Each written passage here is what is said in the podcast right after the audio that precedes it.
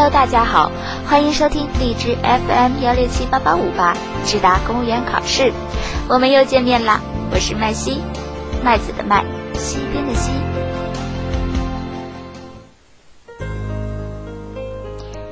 因干上杀猪一行而闻名的北京大学毕业生陆步轩，以及他的生意伙伴，同为北大毕业生的猪肉大王陈升，回到母校演讲时，北大在两百四十名学生中开展了一次大学生就业形势与心态的问卷调查，其中对大学生杀猪的看法，有超过百分之五十八的学生认为这是正常的职业选择，没什么特别。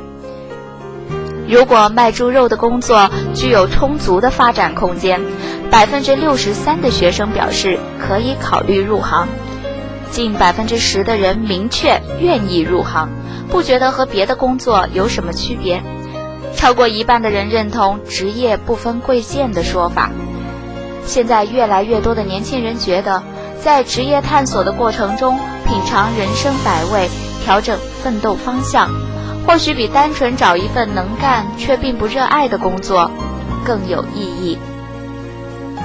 下面就让我们一起进入今天的视频主题：适合自己才是最好的职业。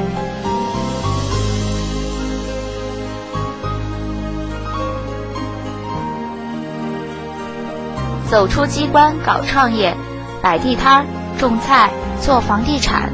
直到八年前进军猪肉市场，目前个人身价近百亿。近日被媒体称为“北大杀猪才子”陈升的独特创业经历引起广泛关注。名校毕业却做着在一些人看来颇有些不入流的猪肉生意，陈升不是第一个。十五年前，他的师弟陆步轩就曾因生活拮据卖过猪肉。一年前，另一位九零后北大法学硕士张天一和三个合伙人在北京开起了米粉店。事件被媒体曝光后，有关名校毕业生卖猪肉、卖米粉是否属于人才浪费的争论，至今没有停歇。抛开吸引眼球的新闻要素。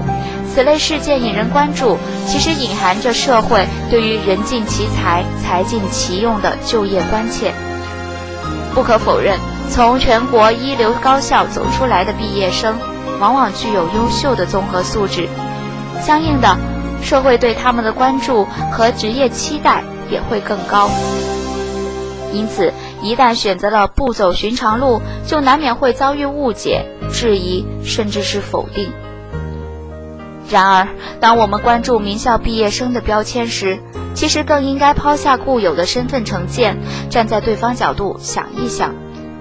从长远看，这份工作是否和他们的兴趣相符？除了金钱，他们还能从中获得哪些成就感和幸福感？如果工作让人生变得更美好，我们又有什么理由去反对和质疑他们的决定？无论是在熟悉的领域内深耕，充分发挥自己的一技之长，还是跳出专业局限另辟蹊径，他们都是在靠自己的努力实现人生理想。不管一开始是因生活所迫，还是经过长期思考后慎重决定，选择本身就反映了他们对于职业和人生的思考。这样的决定，也是对生活变化的积极回应。参差多态乃是幸福本源，社会活力的激发需要各行各业的参与和推动。这里没有高低之分，也没有贵贱可论。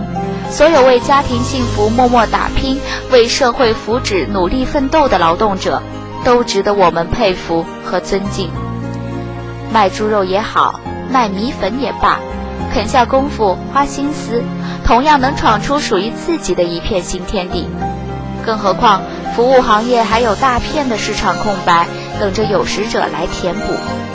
从这个意义上说，在职业探索的过程中，品尝人生百味，调整奋斗方向，或许比单纯找一份能干却并不热爱的工作更有意义。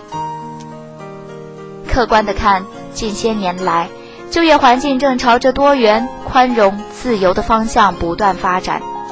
鼓励尝试，允许失败的社会氛围，也为初生牛犊们平添了几分信心和胆气。